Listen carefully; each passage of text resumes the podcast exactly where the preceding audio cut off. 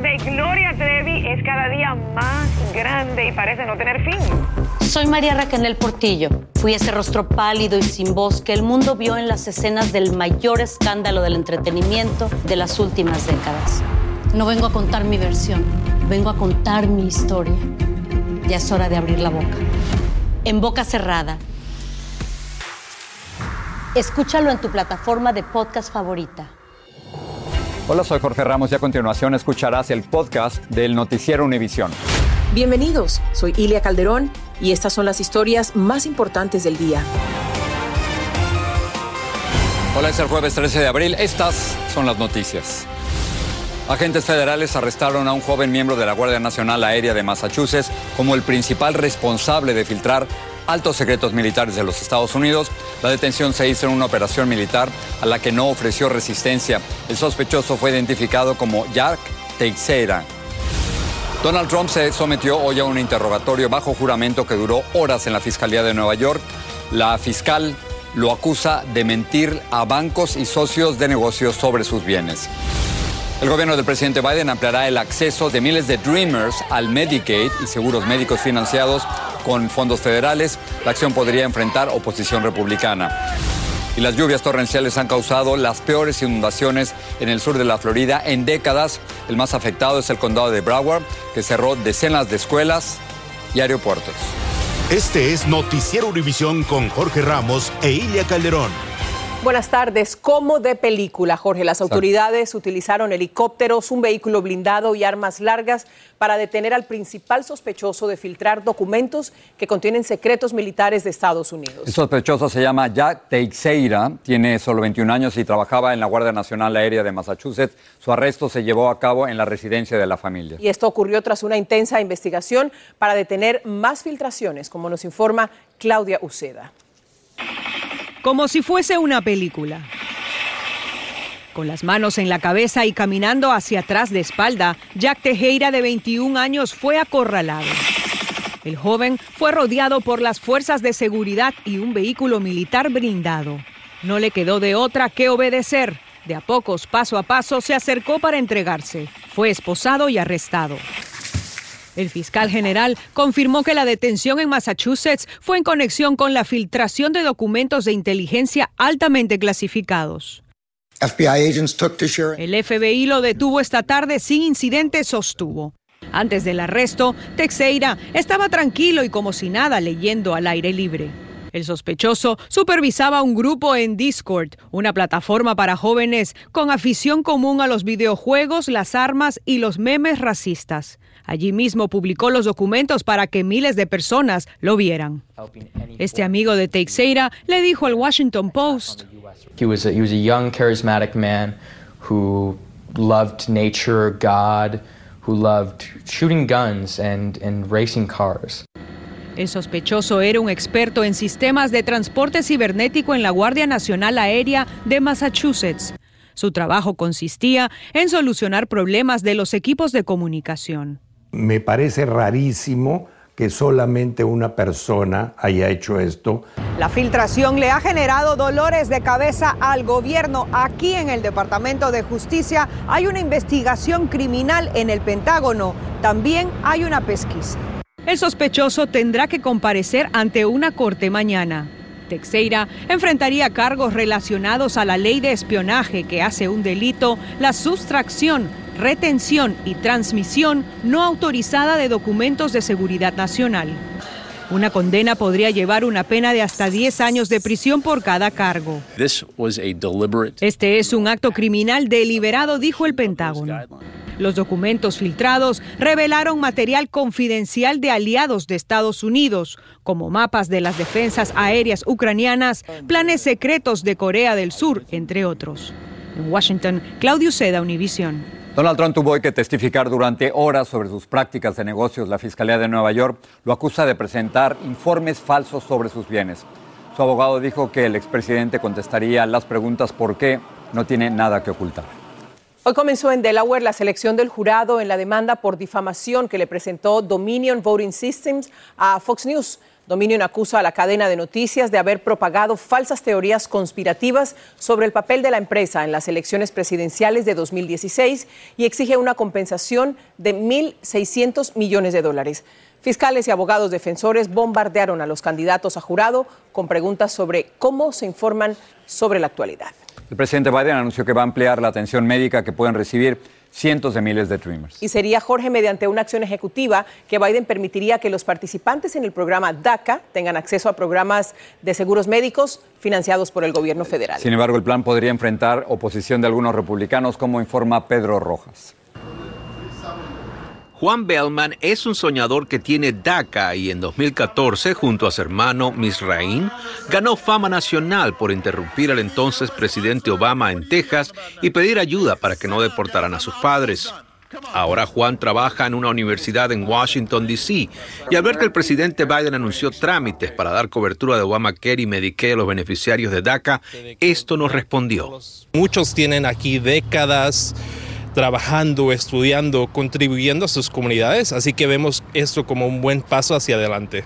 Evelyn Bastián es una soñadora que terminó una maestría en arquitectura, trabaja en un restaurante que pertenece a su familia y dice que ya es tiempo de que el Congreso dé estatus legal a los beneficiarios de DACA.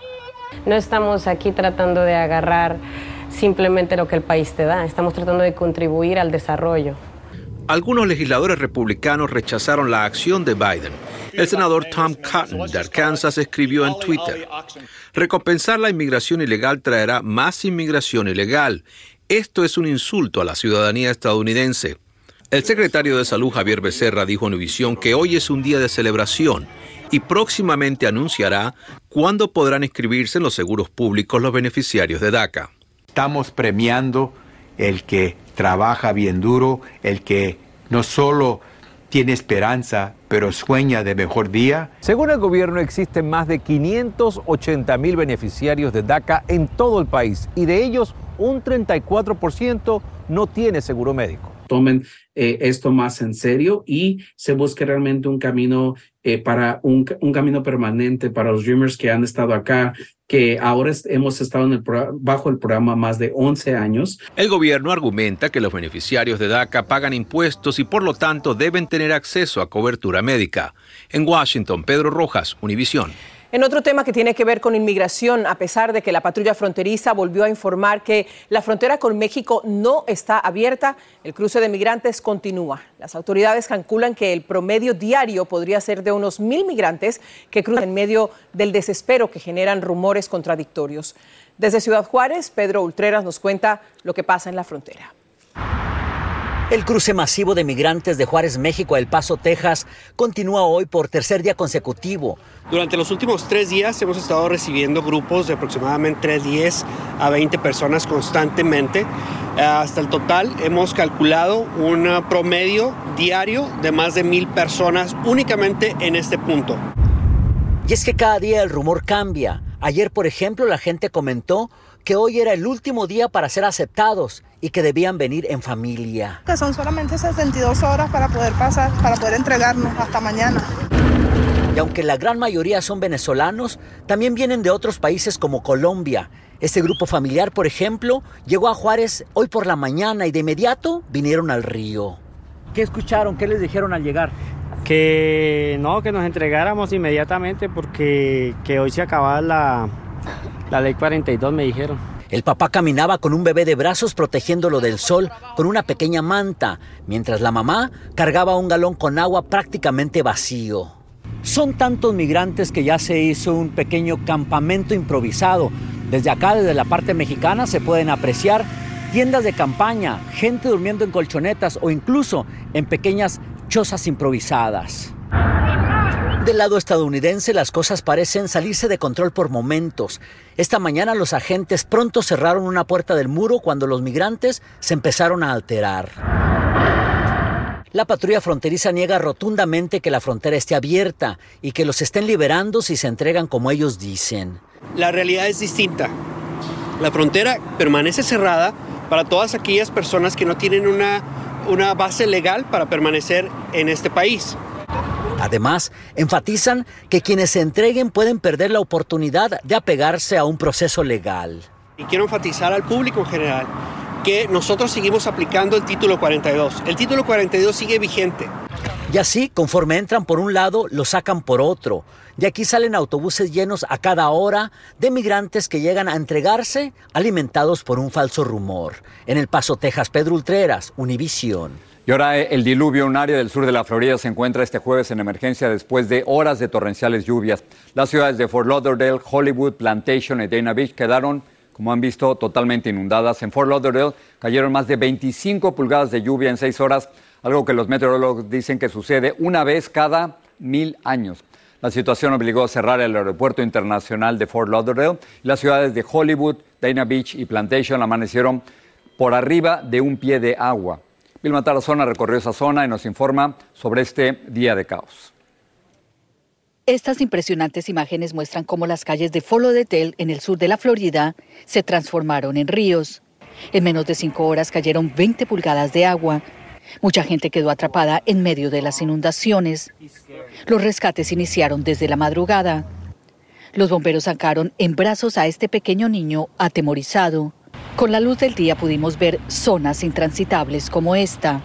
Bueno, esta fue la mejor manera que encontramos para transitar por en medio de estas serias inundaciones. Le pedimos en favor a una persona que pasaba por aquí, tenía un carro alto y fue quien nos permitió aquí eh, montarnos en la parte de atrás y como ustedes pueden ver las inundaciones son severas. Algunas personas utilizaron sus kayaks y canoas para movilizarse. Muchos vehículos quedaron a la deriva. En nuestro recorrido nos encontramos con Denis Vázquez, quien tuvo que pasar la noche donde unos amigos. Cuéntanos qué estás, es decir, qué utilizaste para mover todo. Eh, utilicé una cama inflable, como se le puede describir, ¿no? Una cama inflable para poder trasladar nuestras cosas porque eh, está demasiado retirado y más para allá está más hondo, ¿no? Su hijo de 11 años aún está en shock. Bueno, ¿cómo, estás tú? Bien, mal. Porque, a ver, cuéntame cómo les fue, ¿estás asustado? ¿Cómo te sientes? Mi casa quedó destrozada, no sé. Una señora nos dio posada, pero de ahí no sabemos cómo, cómo vamos a empezar. El aeropuerto de Fort Lauderdale cerró operaciones desde ayer. La pista parecía un río. Muchísimos pasajeros quedaron atrapados como esta mujer de 82 años. Familias varadas pusieron a dormir a sus hijos dentro de las maletas. La verdad que no hemos dormido, estamos desvelados. La niña, pues, como la mira, anda desvelada. Bueno, y la pista del aeropuerto de Fort Lauderdale a mi espalda continúa inundada. Por lo tanto, esta terminal aérea está cerrada, pero esperan reabrir operaciones mañana a las 5 de la mañana. Por otra parte, el gobernador de la Florida, Ron DeSantis, declaró estado de emergencia para de esa manera poder acceder de una forma más pronta a los recursos del Estado. Y las escuelas del condado de Broward permanecerán cerradas mañana. Esto es lo que tengo desde el Aeropuerto Internacional de Fort Lauderdale aquí en la Florida. Regreso contigo, Ilia. Muchas gracias, Vilma. Impresionantes las imágenes. Gracias por tu reportaje. Y en otra información que tiene que ver con el clima, la temporada de huracanes en el Atlántico comienza oficialmente dentro de siete semanas. Pero los primeros indicios apuntan a que hay más incertidumbre de lo normal gracias al fenómeno del niño. La Universidad Estatal de Colorado publicó su pronóstico para este año con 13 tormentas con nombre, 6 huracanes y otros dos huracanes de gran intensidad. Cada una de estas cifras está por debajo de la media típica de la temporada. Algunos residentes de East Palestine en Ohio que se vieron obligados a abandonar sus hogares tras el descarrilamiento del tren con sustancias tóxicas en febrero, dicen que siguen sintiendo que sus vidas están en un limbo. La empresa Norfolk Southern les ha dado ayuda económica a más de 6.000 familias, pero por estar desplazados de sus hogares, las molestias continúan. Cuando regresemos, una corte de apelaciones aprueba que se siga vendiendo una de las píldoras abortivas, pero con algunas restricciones. Dos hombres pasaron 20 años en la cárcel por un asesinato que no cometieron en México y no son los únicos. Y hablamos con el dueño de una taquería sobre el secreto de la rápida expansión de su cadena de restaurantes en el país.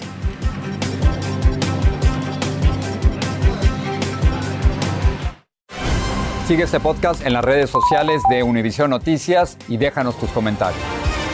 La policía de San Francisco arrestó a un sospechoso de asesinar a puñaladas a Bob Lee, fundador de Cash App, la aplicación de transacción de dinero. Reportes indican que el hombre fue arrestado en la zona de la bahía, que los dos se conocían, pero las autoridades no han dado mayores detalles. Lee fue apuñalado mortalmente a principios de mes en una calle de la ciudad. Justin Pearson juró hoy como nuevo representante estatal de Tennessee. Él es uno de los dos legisladores afroamericanos y demócratas a los que habían expulsado sus colegas republicanos por haber participado en una protesta contra la violencia de las armas. El Consejo Municipal de Nashville lo restituyó a él y a su colega Justin Jones por votación unánime. Vamos a hablar ahora de la intensa disputa judicial sobre la aprobación del uso de la pastilla para abortos mifepristona por parte de la Agencia Federal de Alimentos y Medicamentos FDA. Una corte de apelaciones bloqueó parcialmente el fallo dictado la semana pasada por un solo juez de Texas que revocó la autorización de la FDA para usar esta pastilla. Nidia Cavazos tiene más detalles de esta decisión. La Corte de Apelaciones del Quinto Circuito autorizó que se siga vendiendo mifepristona, una de dos medicamentos para inducir el aborto, pero el fallo tiene restricciones. No se puede enviar por correo y solo se permite usarla hasta las siete semanas de embarazo y no hasta las 10, como había autorizado la Agencia Federal de Alimentos y Medicinas. Es una medicina que se ha usado por muchos años, no solamente eh, para terminar, terminar un embarazo. La decisión del Tribunal de Apelaciones anula parte del fallo del juez federal de Texas, Matthew Kexmark, quien dictaminó que desde el 14 de abril se prohibiría la venta de mifepristona porque la FDA no habría seguido el protocolo adecuado al autorizarlo hace más de 20 años. El Departamento de Justicia apeló.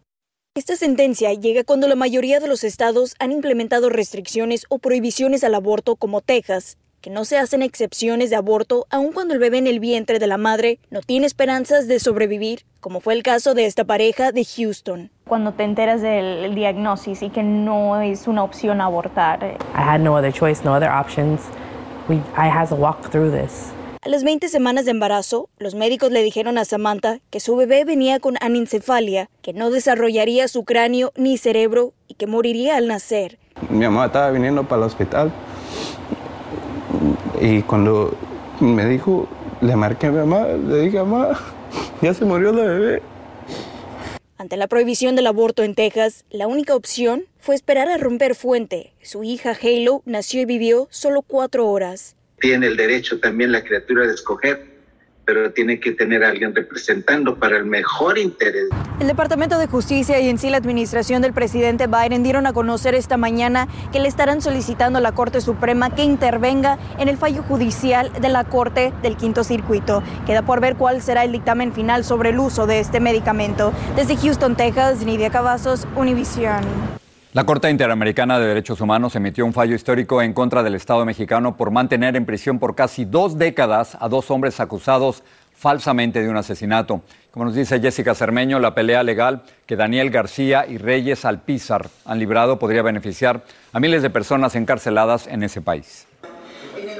Daniel García y Reyes Alpizar estuvieron 17 años en una prisión mexicana sin sentencia. Tras su captura en 2002, funcionarios del Estado de México los mantuvieron aislados más de un mes, encadenados y sometidos a tortura. Y te ponían otro acá, otra jerga con agua con sal, y te ponían los cables y te electrocutaban. Y entonces me dice el, el subprocurador que si no le voy a firmar, va a comenzar a detener a mis parientes más cercanos. Los acusaban falsamente del asesinato de María de los Ángeles Tames, regidora de Atizapán, ocurrido en 2001. Aquí en las cárceles nada es gratis. Se paga cloro, pino y las pastillas para el baño. Y tienes que pagar también tu pedazo donde vas a dormir. Pero tras dos décadas de desgracia, su terrible historia ya tiene un final feliz. La Corte Interamericana de Derechos Humanos falló a su favor. El Tribunal Internacional le exige al Estado mexicano cerrar su proceso judicial, eliminar sus antecedentes penales, darles asistencia médica y psicológica y además indemnizarlos con 100 mil dólares a cada uno. Además, pide eliminar la prisión preventiva oficiosa, que permite que cualquiera acusado de delitos considerados graves sea encarcelado, aunque no haya pruebas en su contra. Hacen que se convierta en una pena anticipada, porque las personas van a prisión mientras están siendo investigadas. Algo que han apoyado lo mismo Felipe Calderón que Andrés Manuel López Obrador y que mantiene las cárceles de este país a más de 92 mil personas, cuatro de cada diez reos. El gobierno mexicano ya informó que analizarán la decisión. Después de tanto tiempo tuvo que venir de, de una instancia internacional para que nos me creyeran, sobre todo, ¿no? Para que eh, supieran que sí yo realmente era inocente. Es eh, con, como limpiamos nuestro nombre. En México, Jessica Cermeño, Univision. En Colombia, dos policías murieron al derrumbarse un puente que une los departamentos del Valle del Cauca y Quindío en el oeste del país. Al momento del colapso, los agentes transitaban por el puente a bordo de una patrulla. Autoridades descartaron que el desplome de la estructura haya sido un atentado terrorista. Vamos con Maiti a ver lo que preparan esta noche, Maiti. Buenas tardes, Jorge Ili. Aquí estamos preparándoles la edición nocturna y precisamente esta noche les tendremos detalles sobre el rescate del Instituto Nacional de Migración de México a 209 migrantes que viajaban hacinados en un tráiler. Les decimos cómo dieron con ellos y en qué condiciones se encontraban. Además, hay muy buenas noticias para quienes tienen deudas estudiantiles. La Corte Suprema se negó a bloquear un acuerdo de 6 mil millones de dólares para aliviar más de 200 mil deudas. Todos esos detalles los tenemos esta noche. Muchas gracias. Maiti, gracias. Los espero. ¿Tienen hambre? A ver. Bueno, más adelante, más adelante les hablamos de los tacos con sabor al éxito de un mexicano que empezó vendiéndolos en su auto.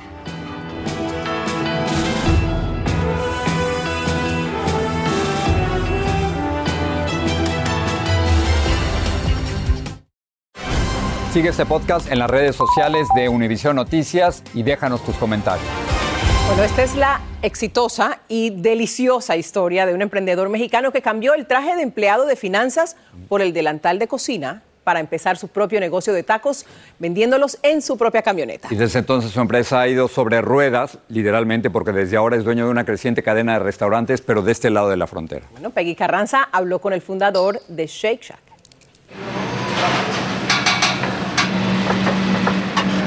Replicar el sabor y la hospitalidad de México es la misión de Tacombi, una taquería que crece vertiginosamente. Diana, te salió muy bien el trompo. Gracias a su fundador, Darío Bolos.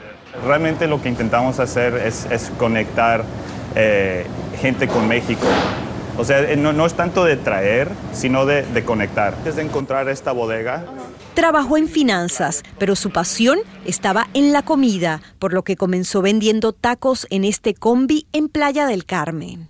Al llegar ahí, vi algo que no había visto en mi vida en México, porque, o sea, creciendo en Monterrey, eh, no, no, vi ese, la diversidad de México, lo que en, en playa lo puedes ver en 20 cuadras. El combi no solo ejerció la función de taquería, sino que también formó parte del proceso de inversión, ya que Darío donó su motor a cambio de que le establecieran una cocina dentro del vehículo. Posteriormente trajo su operación a Nueva York, donde prosiguió una expansión que lleva 17 años, con 15 restaurantes y 750 empleados. Tomé la decisión de venirme de Francia para acá. Entre ellos, la galardonada chef y taquera Carmen Miranda. Pastor, que es lo que me enseñó mi abuela, o sea, la, la tortilla es lo más importante en un taco. Si la tortilla no está buena, el taco no está bueno.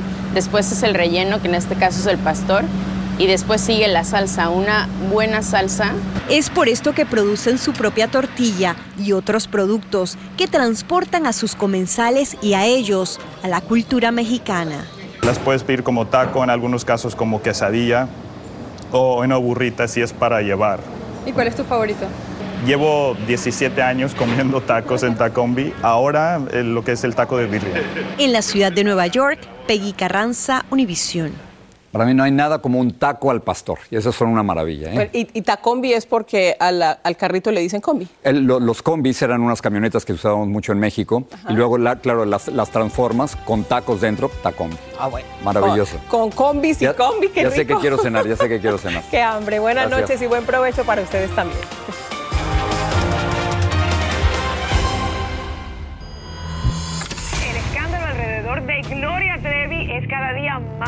Grande y parece no tener fin. Soy María Raquel Portillo. Fui ese rostro pálido y sin voz que el mundo vio en las escenas del mayor escándalo del entretenimiento de las últimas décadas. No vengo a contar mi versión, vengo a contar mi historia. Ya es hora de abrir la boca. En boca cerrada. Escúchalo en tu plataforma de podcast favorita.